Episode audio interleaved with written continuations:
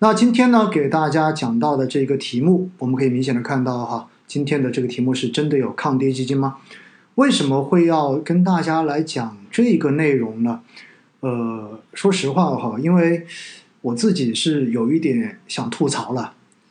为什么想吐槽呢？大家知道，在去年年底、今年年初的时候，当网络上面开始出现这种抱团的基金经理，然后出现这种出圈的基金经理的时候，出现在网络上面，大家给他批对联，对不对？然后烧香的时候。当时呢，我就说，其实这一些基金经理的出圈，在很大程度上面就是媒体，包括自媒体，然后炒作出来的这种结果。而且呢，对于市场、对于投资来讲，可以说是有百害而无无一利。那结果呢？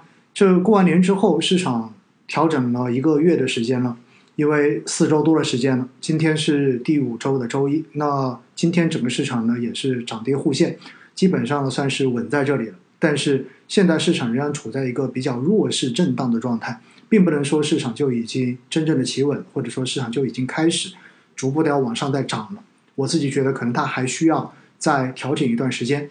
但是呢，在这个时候，在过去的这几周哈，大家就发现特别好玩的一个事情呢，哎，大家稍等，然后大家就发现一个特别好玩的事情，这个事情是什么呢？那么就是。媒体开始炒其他的东西了，炒什么？炒抗跌基金这个概念。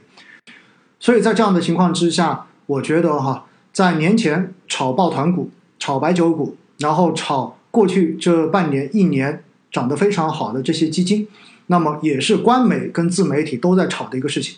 而过了年之后，在市场抱团股下跌的过程中间，结果你会发现呢，官媒也好，然后包括这种自媒体也好。大家就一窝蜂的拥上去炒这种所谓的抗跌基金，于是的话呢，你会发现有很多在过去的这几年时间，可能你完全见不到名字的这些基金经理，突然之间就出现在了各大媒体或者各种自媒体上面接受采访，然后他们的很多观点被拿出来重复的进行宣导，然后呢，大家听完之后似是而非，觉得哎，好像说的也有道理。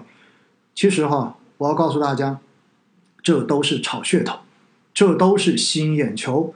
如果大家看媒体报道去买基金的话，那我告诉你，年前你看媒体买了抱团股的基金，买了重仓白酒、重仓新能源、重仓呃医药等等等等这些基金，当时大家都是看媒体买的。于是的话呢，在过年之后被套得很惨。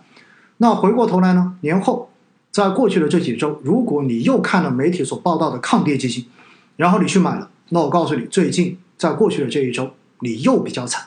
所以在这样的情况之下，基本上就是只要你听媒体的介绍、看媒体的报道，去作为你投资的这种指导，到最后大概率你就是那个反复被收割的韭菜。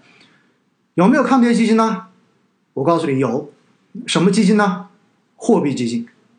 货币基金真的抗跌，因为货币基金基本上它是不会出现下跌的。每天都是慢慢的涨，对不对？所以货币基金真的很抗跌。那还有什么基金抗跌呢？我告诉你，纯债型基金也比较抗跌。为什么？因为我们看到有很多明星基金的产品，明星基金经理的产品，在过去的这四周时间可能跌了百分之二十，但是债券型基金一年如果能够给你跌个百分之三到四，就已经叫做绝对的大跌了。所以呢，我告诉你，债券型基金也很抗跌。那能不能再找一下？有人说，那固收加扛不扛跌？我告诉你，固收加都不一定扛跌。为什么？因为有很多二级债的最大回撤，它的波动率回撤可能都在百分之十以上。所以百分之十，我想怎么说，它都可能不算一个比较扛跌的基金了吧？当然，如果你把它摆在股灾发生的时候，或者说摆在二零零八年，当全市场都跌百分之六七十的时候，那么它跌百分之十，可能你也觉得它抗跌，对不对？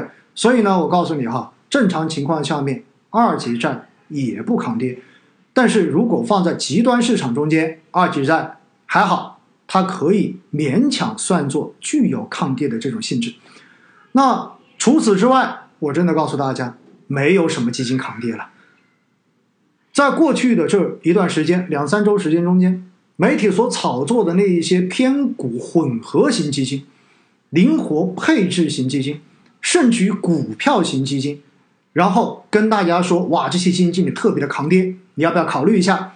然后大家呢一看这个走势，哎，真的不错哦，哎，我手里的基金已经亏了百分之二十了，它好像才跌个百分之六七，哎，大家就会给他一个定义，说，哇，这个基金经理管的真好，你看风险控制的多好，都不怎么跌的。大家有没有真的去了解过，为什么它只跌个百分之五，只跌个百分之七呀？